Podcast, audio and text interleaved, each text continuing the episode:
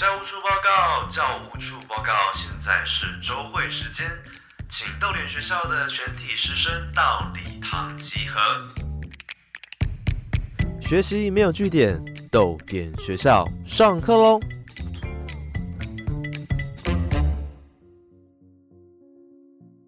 大家早安，欢迎来到逗点学校，我是教务主任廖静。学习没有据点，欢迎加入我们的行列。我们今天的主题是非暴力抗争，那顾名思义，就是以非暴力的形式，让政府机关或者是决策者意识到对现况的不满，然后改变现在的政策。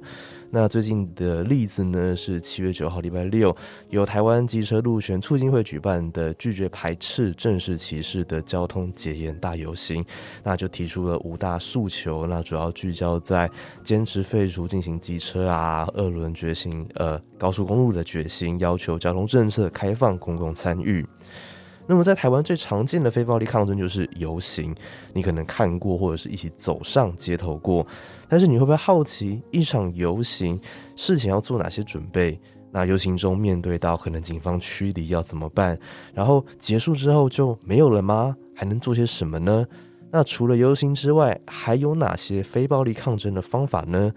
那么今天多点学校就邀请到两位对于非暴力抗争都有许多年经验的 NGO 成员，要和大家分享生活中的非暴力抗争。那我们先欢迎他们。第一位是社团法人台湾社区实践协会的社工马明义，明义你好。哎，Hello，大家好，我是社区实践协会的社工明义。对，那其实讲到非暴力抗争，我的源头应该是我大学在学生会的时候，在学校里面跟学校啊，还有跟附近店家争取劳权的一些故事，包含到后面在台湾劳工这线实习。那到现在当一名社工，可能大家会觉得，哎，他是一个。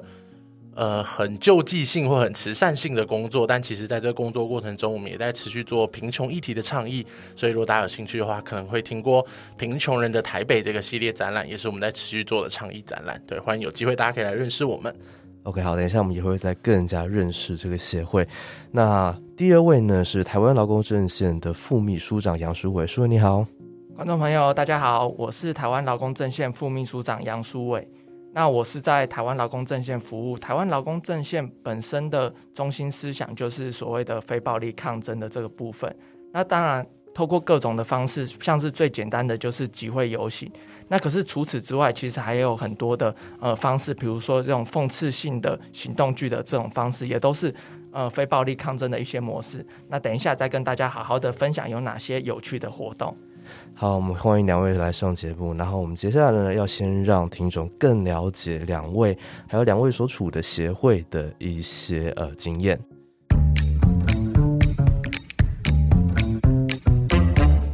那么今天豆联学校的主题呢是非暴力抗争，我们邀请到两位 NGO 的成员，分别是社团法人台湾社区实践协会的社工马明义，还有台湾劳工阵线的副秘书长杨淑慧。那么 NGO 呢是非政府组织的英文简写，在台湾就有很多的 NGO，希望透过体制外的力量改变不太合理的现况。那民意可以先跟听众介绍一下，社团法人台湾社区实践协会是一个什么样的组织吗？好啊，诶，其实呃，台湾社区实践协会它是一个比较地方性的组织啦。那其实我们单位就是在呃万华，或是我们更。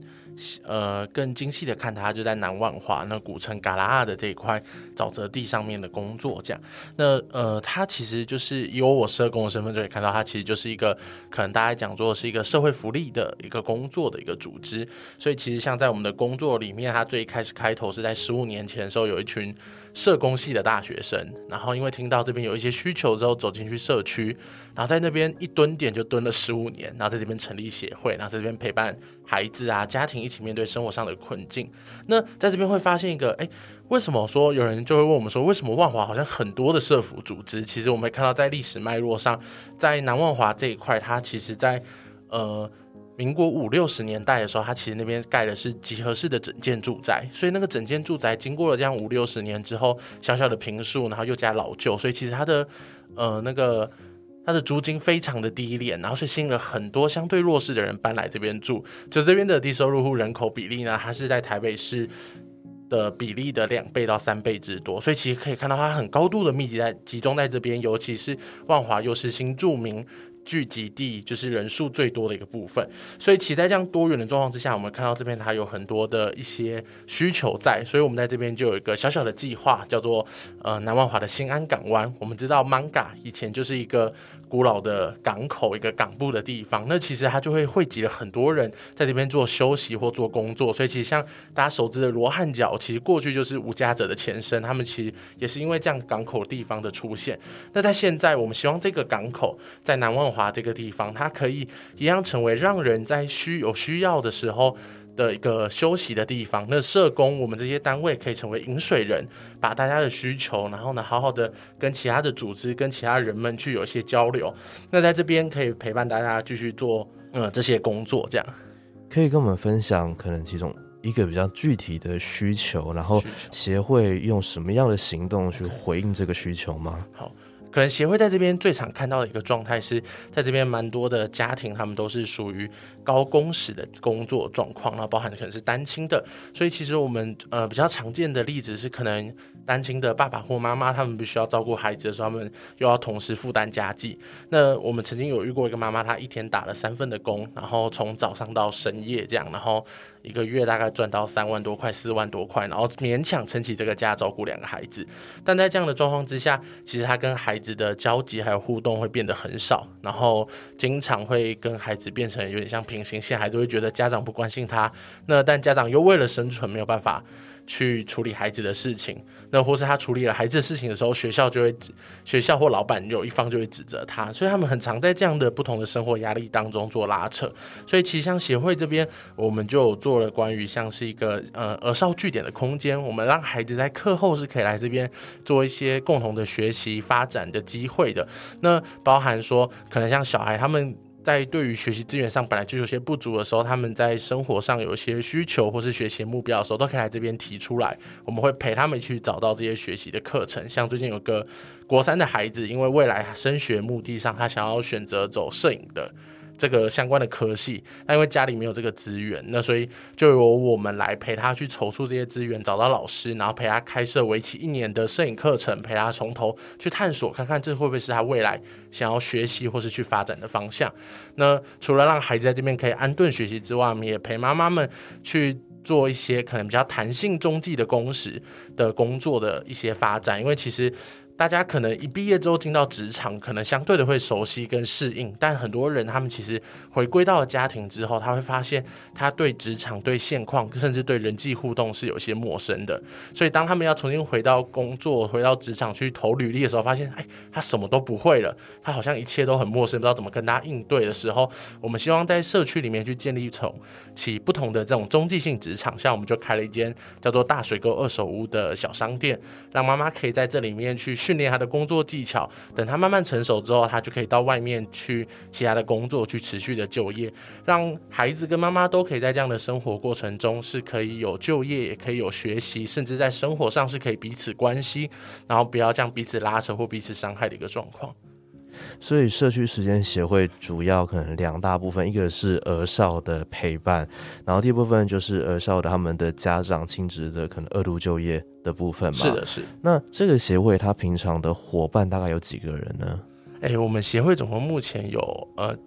七个社工伙伴这样，然后所以其实就是一半一半的人力，有一半的人在辅导进行就业工作，有一半在陪儿少进行工作这样。OK，好，那这个就是呃，民意在的台湾社区实践协会的部分。那它是一个呃区域性的组织嘛，主要聚焦在万华，也是南万华。那苏伟待的呢是台湾劳工阵线，那通常简称就是劳政嘛。那它比起来又是一个相对更长、成立更久的一个组织，那涵盖力也更大。可以跟听众介绍一下劳政这个组织吗？好的。那台湾劳工阵线其实我们成立的时间非常早，我们成立的时间是在一九八四年的五月一日。那当初成立的时候，当然不可能像现在这样，我们可以去挑战政府嘛，因为只要一挑战政府，可能明天我们大家就就消失了，也根本不可能来上这个所谓的豆点学校。那那时候我们主要的工作就是在做法律的这个咨询。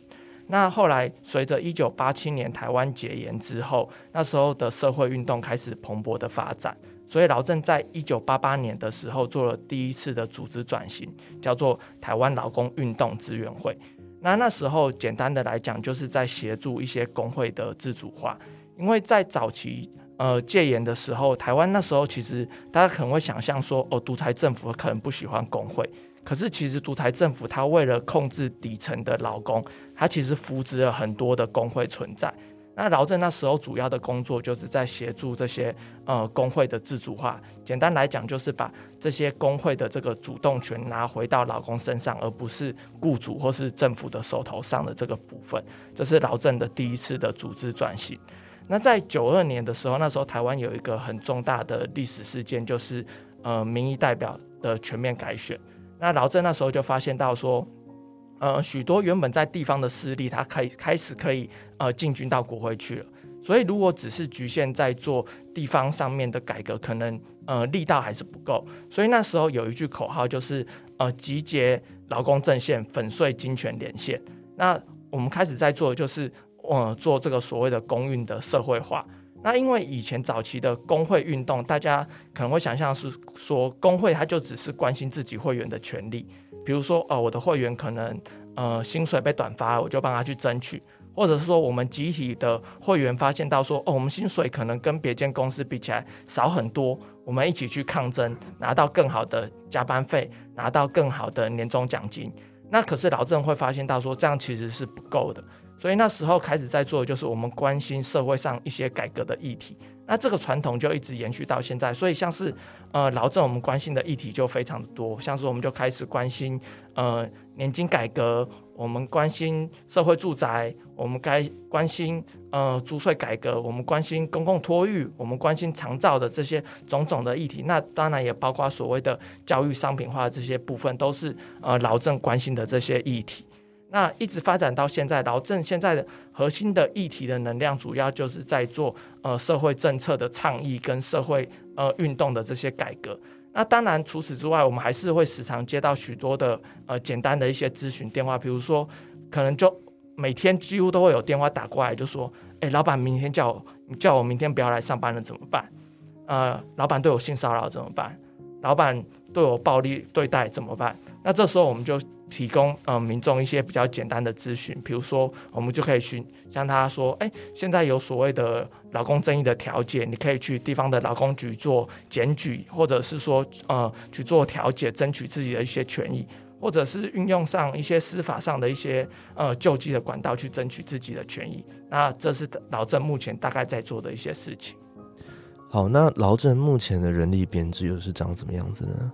呃，刚刚。听起来好像劳政做的事情好像非常的多，可是其实劳政我们的政治工作能力其实只有五个人而已。所以其实像是我们这种社运团体，大概规模普遍来讲都不大，所以我们都会透透过结盟的这种方式，比如说组织 A 跟组织 B 一起结盟来做更多的社会政策的倡议。那舒伟可以再跟我们多分享一些你在劳政里面的角色吗？就是副秘书长是一个什么样的角色？嗯，其实呃。我原本做的工作是所谓的教育推广的这个部分。那所谓的教育推广，包包括像是呃青年的这些培力，青年的培力，然后呃进入到学校里面去跟呃异性社团，或者是跟所谓的工会团体做一些连接。那现在升上副秘书长之后，主要在做的就是可能更多组织大方向的呃运动的策略，包括像是呃现在即将进入到。第三季的这个部分，所以我们就会决议说，哦，那现在可能就要来做最低工资的倡议的这个部分。OK，所以比较偏呃整个组织的方向的那种统整嘛。是的，没错。OK，好，那我想听到现在，呃，大家应该对两位呃来宾所处的组织和关心的议题有一些比较基本的了解了。但是呢，我们谈到的都只是冰山一角，所以有兴趣的同学欢迎到他们的粉砖或者是社群网站了解更多。我们先下课一分钟，然后等等回来要跟明一和舒伟更深入的探索。呃，刚刚提到了什么是非暴力抗争，然后身为一般的公民又能够做些什么。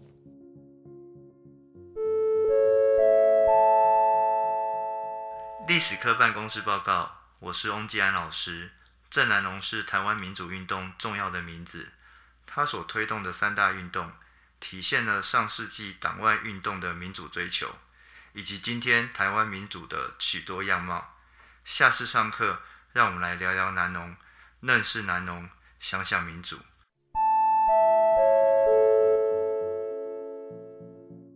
好，来，我们继续上课。刚刚请了台湾社区实践协会的社工马明义和台湾劳工阵线的副秘书长杨淑伟介绍了他们自己和身处的主持。那么会加入或者是会成立 NGO，表示对于某些议题有兴趣，并且希望造成一些改变。那么最常见也比较可行的方式，就是透过所谓的非暴力抗争。那舒伟可以先帮我们定义什么是非暴力抗争，然后比较常见的一些形式吗？好的，非暴力抗争其实顾名思义，就是以不伤害自己或者是不伤害他人的方式来进行所谓的抗争的这些模式。可是所谓的非暴力，它到底到什么样的程度？其实呃，各个派别有不同的说法。比如说，像是我丢番茄算不算是非暴力抗争？那我们有时候可能想说啊，丢番茄可能不会造成他人的损伤啊。可是其实丢番茄，你可能会造成被丢到的那个人，他可能会心理上受到。侮辱或是不尊重、耻辱的这些部分，那会想要复制这样的行为吗？其实就是有很多人会去讨论到的这个部分。所以其实非暴力抗争，它简单来讲就是以不要用武力的这种方式来去做呃抗争的这些模式。那当然它的形式就非常的多元，像是如果以香港为例的话，香港就以前就有所谓的合理非嘛，和平、理性、非暴力抗争的这些模式。那非暴力抗争在呃，台湾最常常被看见的就是所谓的集会游行、集会游行，或者是相关的不合作运动。那包括像是工会的罢工，其实也都是所谓的非暴力抗争的其中一些模式。那当然，包括像是我们有时候在集会游行的时候，我们演出一些比较带有讽刺性、幽默性的一些行动剧的这些方式，这些也都算是呃非暴力抗争的一些模式。好，书伟提到呃行动剧有没有呃可以提出一些劳政的例子吗？可能过去曾经在游行当中演过的行动剧。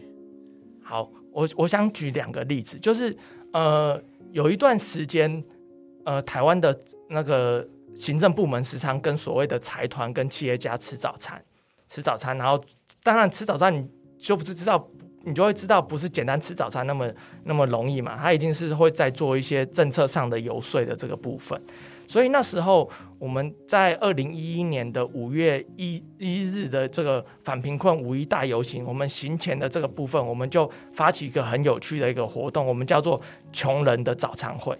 我们在行政院前面召集了呃许多的社运团体，一起来邀请当时的行政院长来跟我们进行穷人早餐会。我们也想跟他讲讲说，除了财团的立场之外，呃，一般的民众、一般的劳工、一般的弱势团体，他们有什么样的心声，来跟那个行政院长做一些沟通。那当然可想而知，行政院长当然那一次就没有出席我们的记者会嘛，这是其中一个还蛮有趣的故事。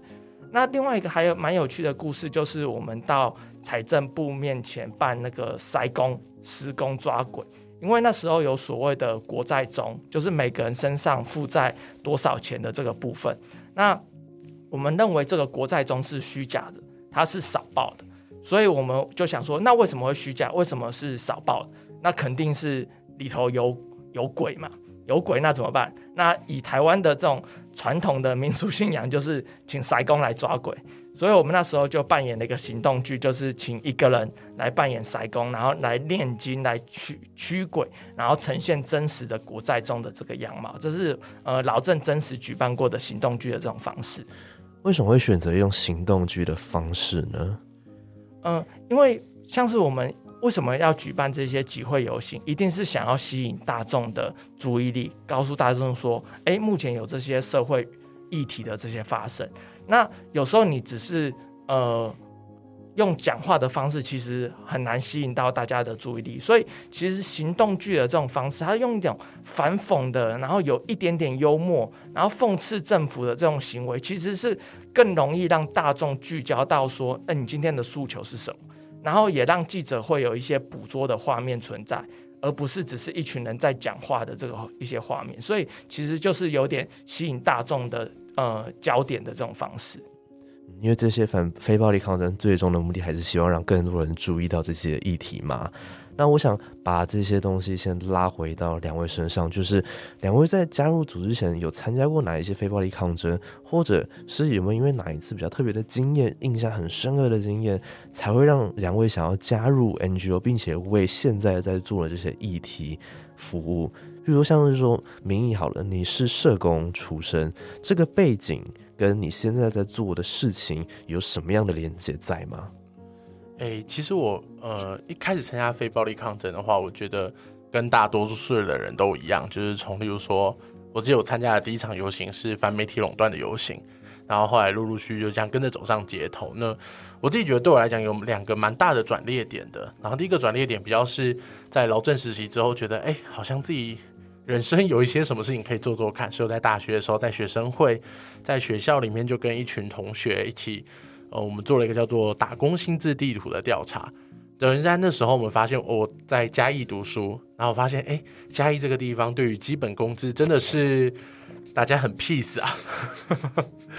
就是我有遇过有同学起薪，哎，我读书是五六年前是起薪八十。然后每年调十块，然后我想说，哇塞，那时候基本工资好像一百三还一百多了，你八十块涨到你毕业都还不 还不够到合法的工资这样，所以那时候就有点想说，好，那我就试试看。然后我们就发了问卷，然后呃，请同学去帮忙做一些搜寻啊，然后我们就自己下去，然后最后绘制出了一张薪资地图。然后这张薪资地图哇出来，发现有一半以上的店家都不合法。然后合法的店家还可以借此宣扬我们很合法，欢迎来我们家吃饭这样。对，然后在那个发出来之后，我们就收到了很多的讯息，例如说我收到了有同学跟我道谢，因为他隔天哦就是八十块那家店。隔天，老板帮他把所有薪资涨回来了，然后过去几年欠他的钱也全部补回来。他说：“哇塞，他人生突然获得一笔钱，可以请我吃饭这样。”但他说不能让老板知道他认识我，因为他老板现在很讨厌马明义这样。然后我还收到就是一些店家打电话来骂我，就我在学校学校的那个学生会的分机，就有店家打电话来骂我说：“你怎么可以这样乱报？我们合法啊，害我总公司下来查这样。”然后我想说，你就不合法，你怪我，对。然后这样来来回回，其实，呃，就因为这件事情，好像当时在台湾的学生会里面，只有我们跟另外一间大学学生会有做，所以，哎，引起了一些新闻。然后，所以嘉义县社会局，哎，不是嘉义嘉义县的呃劳工处，他们也下来这样做调查，然后就是把那边的薪资一起摸了一次，这样，然后很多该罚的罚了，薪水该调的调了。某一方面，突然觉得，哎，好像真的自己。可以做一些什么力量？对，然后所以其实，在一开始，我觉得我带着某种这样的心愿，觉得好啊，我就要走倡议，我就要去像劳政这样的倡议组织跟他们拼下去这样。然后，但后来我觉得对我来讲，第二件事情发生就是一个蛮大的挫折，就是在几年前的十、十一、十二月的公投投票的时候，然后我觉得那时候的关于婚姻平权或性别议题的公投的时候，对我来讲是一件。还蛮挫折的事，我就觉得，哎，其实大家都很努力在街上动员，然后想办法去接讲、去宣传，但这件事情到底为什么会变成这样？然后这样的一个答案，我觉得某一次我在呃，因为我们社工系研究所必须要实习，这样，所以我在某一次的实习当中获得了答案。就我那时候实习，我在学校里面执行方案的时候，因为呃，社工们发现那边的性别议题跟一些呃关于。性教育的事情的孩子们是有很这样的需求的，所以我们就办了一个系列的活动，然后带到每一个学校里面去跟孩子做宣讲，用闯关的方式，用玩游戏的方式去讲我们身体界限该怎么弄啊，安全的性行为到底是什么，或是包含诶同性同性婚姻的议题，我们该怎么看待，他们的想法是什么？我觉得在那个过程当中，这样跑了五六个学校之后，然后跟着国小、国中不同年龄的孩子有互动的时候，才有点发现说，哎。好像有时候我们在路上接触到的，或是我们在咖啡厅，或是我们在发传单接触到可以好好对话的人，其实某部分都是同一群的人。好像很难有跟更底层，或是跟很多草根，就是那些我们看不到的人接触的机会。那在那一次的方案里面，某一种我好像第一次跟他们接触到了，然后我有看到孩子或是一起参与的老师脸上有那种恍然大悟，或是发现，或是很认真的在结束之后问我说。哎，为什么跟我之前听到的不一样？就是有这样的反差出现的时候，我觉得啊，这件事很有意义，而且这件事好像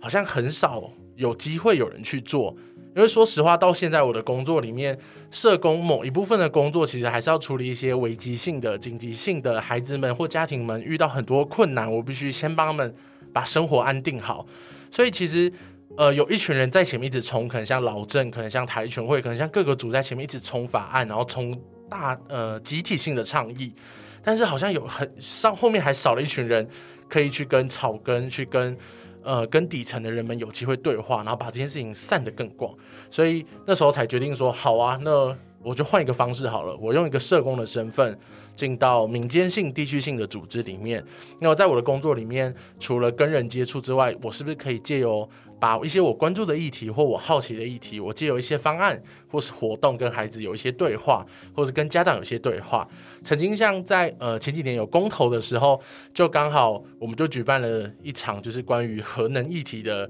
演讲，然后那个演讲就有些家长跟一些李明过来参加，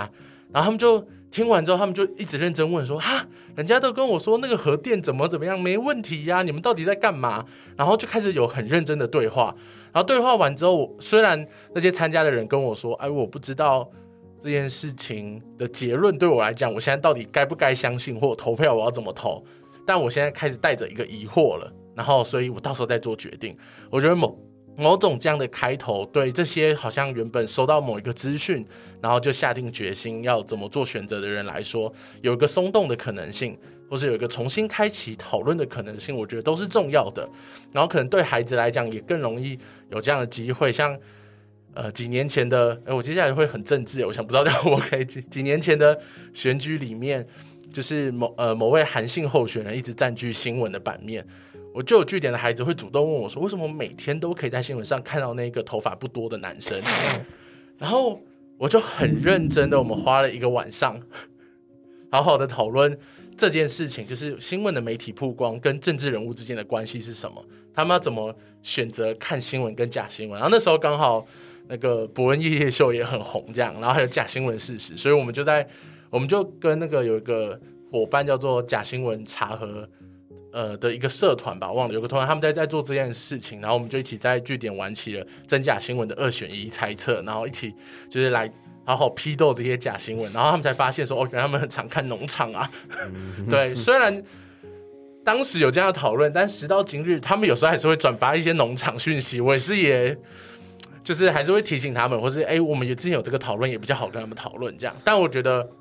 某方面，今天社工这个位置，除了陪他们面对，因为陪他们面对很多生活的困难跟很多生活的状况，所以好像我也可以回到一个很生活的状态，跟他们去聊这些看似很严肃。很政治或是很难理解的议题，然后或许可以从这边有一些小小的改变。然后对我而言，我相信当今天有一群人在前面跟政府推的时候，然后有一些人在后面跟草根的人们有一些互动、一些改变的时候，上下一起都失利的话，这个社会可能会动得更快。这样。OK，好，因为我们今天呃，明义的话就比较像是刚刚说你在后面在推的那个角色嘛，然后我们也知道说民意的起点是大学在学生会的时候做的那个学生的起心的地图。那我也好奇的是，舒伟，那你的起点又在哪里呢？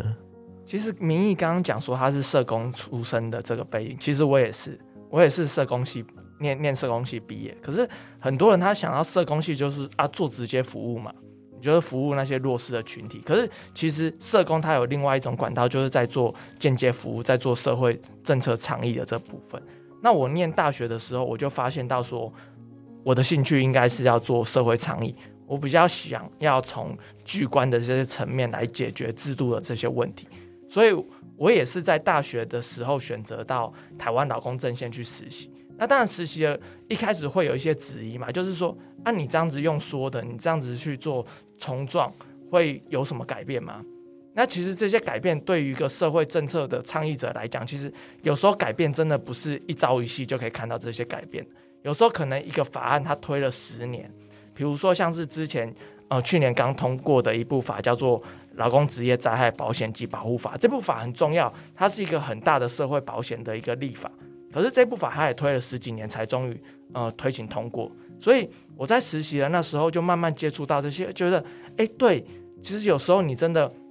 呃，慢慢的去说，慢慢的去讲，慢慢的透过各种的讲座，你是有机会去让更多的民众去支持你的，去支持你的。所以后来我在呃毕业之后。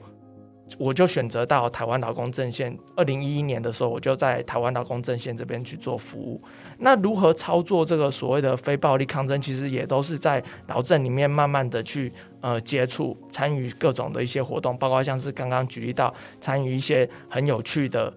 呃集会游行。那我我举例一个，就是我我自己出道的那场集会游行的那个活动。那一场活动，我们我我扮演的一个行动剧剧名就叫做《现代岳飞》。那大家都知道岳飞后后面被赐字嘛，他被他妈妈赐字，那他妈妈叫做什么不知道，所以我们就简称他叫做岳母。然后被岳母赐字嘛，那赐字就是赐精忠报国。可是那时候我们就想说，那现代岳飞是长什么样子？那我们那时候就选择到呃劳动部的前身劳委会前面去。那我们就想说，那我们就觉觉得说啊，现代的这些劳工都很可怜。那他可能被财团跟政府所控制，所以我们就可能上面刻说基本工资不足、外劳与基本工资脱钩、责任制这些，所以我们就真的把那些字贴在背上，然后我们穿着那个吊嘎，然后就三个劳工跪在地上，然后等到要被刺字的那一瞬间，我们的吊嘎就被啪直接撕破，那就露出后面的这个呃字体就显露出来，比如说就显示基本工资不足。责任制公司，台台湾老公过劳的这种现象，那其实这些行动剧可能你会觉得哦，这很滑稽啊，哗众取宠啊，好像也也没什么用。可是其实这些行动剧它确实可以激起很多人的关注，甚至他用这种有点讽刺性的意味针对政府的时候，政府他反而变得更得去说明说为什么会有这样的一个状况。所以其实这。其实非暴力抗争，我觉得它很有趣的一个呃地方在于说，它其实就立于一个不败之地了。因为为什么我会说它其实立于一个不败之地？首先第一个部分就是你其实是带一点点诙谐的这种状况，然后站在一个道德制高点的时候，政府它很难用暴力的方式去对付你。首先，他用暴力的方式去对付你，如果成功的话，他一定会受到呃舆论的压力，他一定会受到民众的反驳。那如果他对付不了你的话，那当然就是你这场运动取得成功了。所以我觉得用非暴力抗争，与其跟暴力抗争比起来，非暴力抗争它其实就是站在一个呃不败之地的这种角度去呃对抗这些呃当事者。那当然，他的对象不包括只是政府而已，他有可能是呃有权的人、有权或是有钱的这些人，比如说大资本家。比如说像是财团、独裁者的这些部分，所以我觉得非暴力抗争它有趣的一点就是，它其实是踩在一个呃比较不败之地的这种角度去做一些抗争的一些方式。刚书伟讲到说，做这些非暴力抗争，或者是更广泛的社运来讲，这都不是一朝一夕的事情。然后刚明仪有提到说，其实。呃，在四年前的那一场公投，在二零一八的同婚的公投，其实对于做社运来说，会也带来一些蛮大的伤害跟创伤。所以这边我想再拉开来谈的是，当个人在进入这些运动的时候，然后面临到说这些挫败，面临到我想要倡议的成果，但是社会跟我是嗯不同意的时候。我要怎么去处理这些挫折？我们能够怎么去处理那些很挫败的情绪呢？呃，其实像这种挫败，其实是社会倡议团体常常会遇到的一个状况。比如说，我举一个例子来讲，就是几年前发生的三一八的这个运动。三一八运动那时候刚发展的时候，其实民众对于这个议题是无感的，是无感的。那我我们会那时候一直不断的倡议，一直不断的倡议，可是会讲说。为什么我们都做了那么多了？为什么我们都办了那么多的讲座？我们都参与了那么多的公听会？我们都进行那么多的游说？为什么政府还是不听我们的话？为什么政府还是执意要去做一些感觉会伤害台湾民主、会伤害台湾社会的这些举动？可是后来，呃，透过不断的在举办更多的座谈会、举办更多的社会运动的时候，发现。越来越多的群群众，他是愿意去支持我们的，支持我们之后，当然政府他就会有一些压力在。所以三一八运动后来，当然大家就知道结果其实是就占领了立法院嘛。所以也造成那时候我们一直积极呃要主退的这个服贸协议，它直到现在它都还没有通过。所以其实这后来就是一个呃社会运运动成功的一个部分。那当然透过举办讲座之外，其实还有另外一种方式做社会对话，就是呃我们透过出版。我们呃，因为很多人看到社会运动团体都觉得哇，社会运动团体就很凶啊，都只会骂政府啊，然后都是冲撞啊，然后也不知道在干什么，不是生产，然后好像也不知道在干什么东西。那其实，其实社会运动团体呃，除了我们在新闻媒体上看到之外，其实平常的时候我们就不断在培力自己，我们在组织我们自己的论述。所以，像是我们就会透过一些出版一些出版品，包括像是老郑，我们自己也会出版一些白皮书，我们也有出版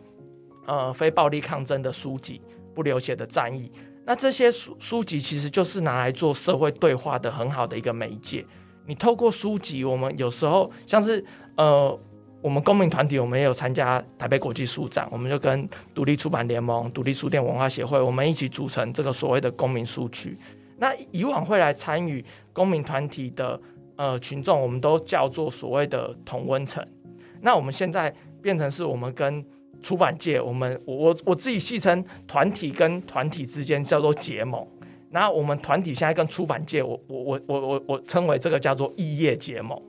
异业结盟。所以我们就可以透过书展接触到更多突破同温层以外的这些人。有些人他可能来到书展之后，他可能来买书。可是他经过所谓的呃独自公民书区的时候，他会看到台湾劳工阵线，他会想说：哎，台湾劳工阵线这间出版社我从来都没听过，它到底是什么出版社？那我们可以透过这样的方式跟他呃进行团体的介绍，说，哎，那劳政在做什么？为什么我们会出版？其实我们不是只会骂政府而已，我们有很多的论述。我们这些论述，我们也把它汇集成书籍。那你也可以参考看看这些呃书籍的这个方式。那我们也会透过这些书籍举办讲座，包括呃自己举办的，包括跟学校合作举办的这些讲座的这些内容，其实进行一些社会对话的一些沟通。我觉得这其实就是。嗯，社会运动的这些工作者，其实我觉得都有一点点浪漫，然后有一点点乐观，然后因为我觉得没有 没有悲观的这个 悲观的这个选择选择，你要有一点点乐观，否则很可能真的马上就遇到所谓的运动伤害，你就退出了这个所谓的社会运动。所以我觉得社会运动者他有一些他自己独特的呃人格的独特性存在。好，刚刚朱伟讲到的，其实就是，呃，社运，然后这都不只是重装，它其实依赖的是平日的每天的准备，就像是训练你的肌肉一样，你是要每天一直去做的吗？那这些也就绕回到明一每天在社区实验协会在做的这些事情。好，我们刚刚跟明一和舒伟聊了什么是非暴力抗争，还有两位分别经历过的非暴力抗争，还有他们的起点。那假如你有想要问他们两位的问题，也欢迎你们到本集豆点点书粉砖或者是 IG 贴文下方留言提问。我们先休息三十秒，然后豆点学校马上回来。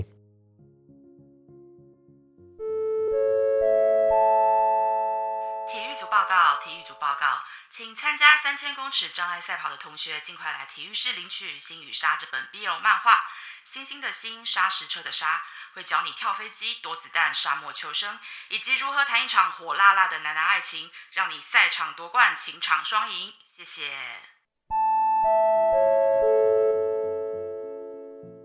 好，欢迎回来多点学校。我们今天的主题是非暴力抗争。那刚刚跟台湾社区时间协会的社工马明义，还有台湾劳工阵线的副秘书长杨淑伟聊了。跟定义的什么是非暴力抗争，还有两位自己参加过的例子。那在这边，我想从呃实际的社运聊到一本作品，是豆点文创出版的《老爸的笑声》。那这本由卡洛斯·布洛山在一九四零年代在美国出版的短篇小说集，它反映了他写出了当时菲律宾的生活，并且在呃算是为了亚裔的文学开的先锋。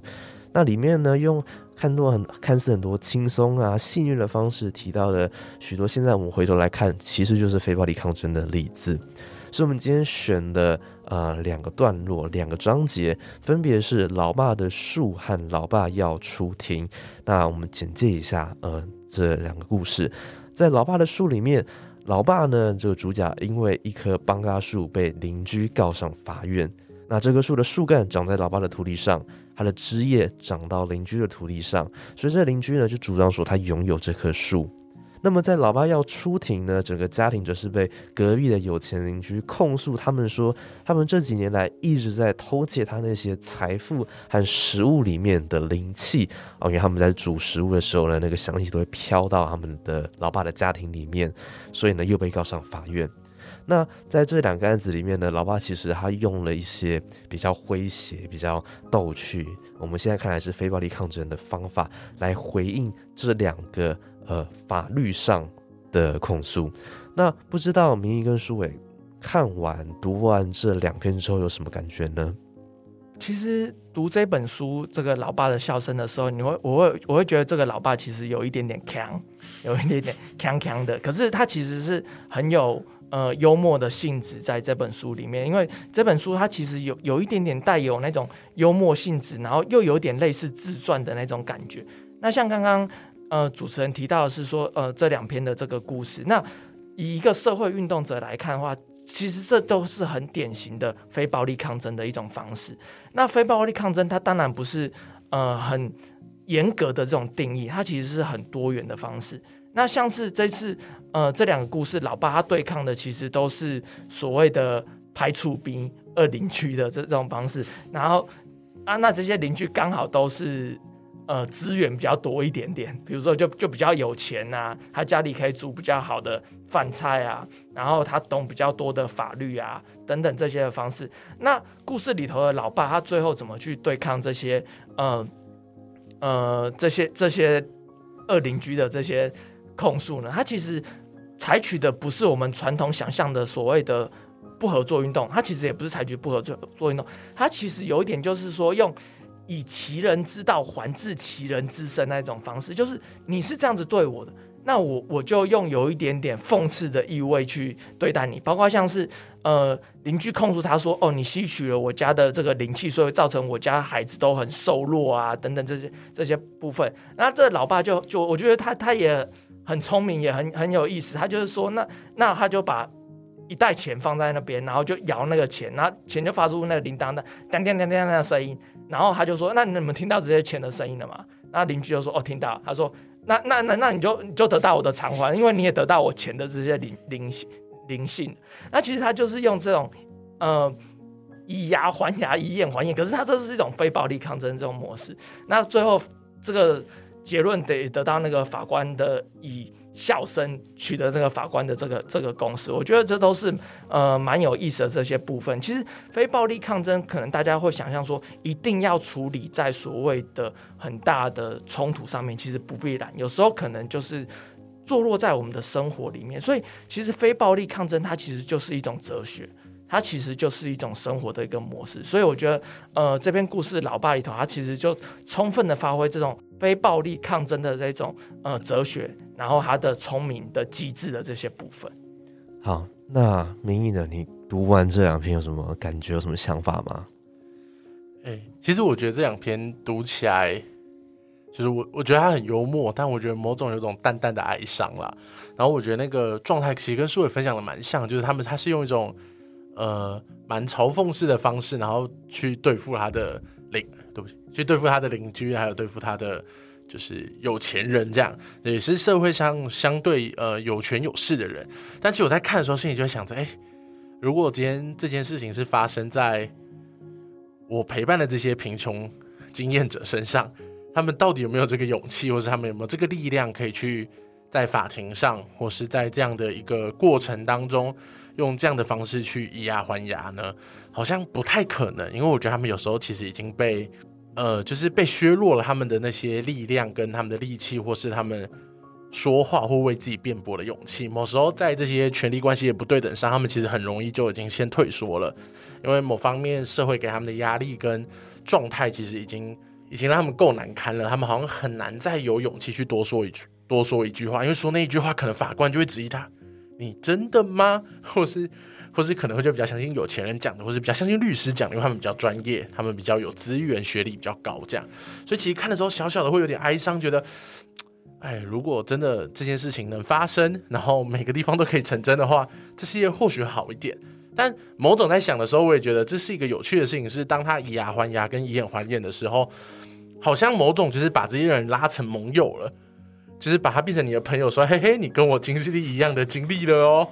那这件事情，我就会想到说，其实呃，像。像我们协会社区实验协会跟劳政台湾劳工阵线，我们其实这几年一直都在做一个贫穷人的台北的倡议行动。这个倡议行动里面就有一个期待，是因为我们是透过用展览啊、用讲座，或是用实体对话或实境游戏的方式，在跟社会大众对话，说关于贫穷这个议题，你该用什么视角去看它？或是在贫穷的状态下，其实我们会有很多标签，或是很多的先入为主的概念。那在贫穷议题下，我们可不可以停下来听听看？他们实际遇到的处境跟状况是什么？当你今天有机会停下来听跟看的时候，你或许就有机会发现，哎，原来他跟我们一样，哎，只是他遇到的状况长这个样子。然后慢慢把这一些可能以前带着有色眼光、不舒服或是不以为然的这些民众们，慢慢成为贫穷经验者的盟友，然后一起可以对外发声。然后我就是想着，哎，或许这个老爸有一天也可以把他的有钱人。就是他们两个一起成为窃取别人灵气的盟友，那他们就可以继续窃取更多人的灵气，然后组成一个窃取灵气联盟吗？我也不知道，然后去做一个神秘的倡议吧。我觉得或许某种就是当把这件事情可以加注到别人身上，让别人感受到这样的一个不舒服，或是这样的一个同样处境的时候，或是让别人可以有多一点的包容跟理解的时候。这个社会就会相对更温柔。那其实我们现在也在尝试做这样的事情，只是好像没那么快发生，也没有那么容易。所以这个故事对我看起来，笑着笑着就会觉得有点哀伤。这样，嗯，但是在这些哀伤之后，他不还是会有一些动机吧？还是会想要，还是会有想要改变的，是吗？对对了，其实就是哀伤之后，还是会觉得。哎，还是要改变吧，就是还是会想继续走着，因为那些哀伤里面，可能哀伤占了八成，然后看着希望占两成吧。我觉得，如同苏伟刚刚前面讲的，其实我们这些工作者都是一个极度乐观的人类。我们只要可能看到百分之一的那个希望，我们都觉得哇塞，人生有希望了，我们可以再往前冲一下，这样对对。然后可能接下来就跌倒了，这样，但还是就继续走下去了，然后还要一直走下去。好，那我不知道听完这些，然后听完两位的分享，嗯，大家会不会更想要，可能不管是了解《老爸的小镇》这本书也好，或者是你对于倡议、你对于非暴力抗争。你也想要去尝试看看，那么明义跟书伟呢，也有在独立公民课有录制影片，那分别教大家怎么样把话说好，跟怎么样上街抗争。那这边也要介绍一下独立公民课，那它是尝试小米空间的隔阂，重新诠释书、书店、读者、社会间的关系和影响。那包含了三大的领域，分别是议题发酵、书店经营，还有出版流程。那里面有二十堂的课程，那试图涵盖出版图书产业的构面啊、技能跟文化，还有各式公民觉醒的议题跟实物。那就是我们刚刚提到的如何非暴力抗争。那所以有兴趣的同学呢，欢迎上 YouTube 搜寻“独立公民课”。阅读的读，力量的力，那我们也会把民意和数位两节连接放在本集的社群，让有兴趣的同学们参考。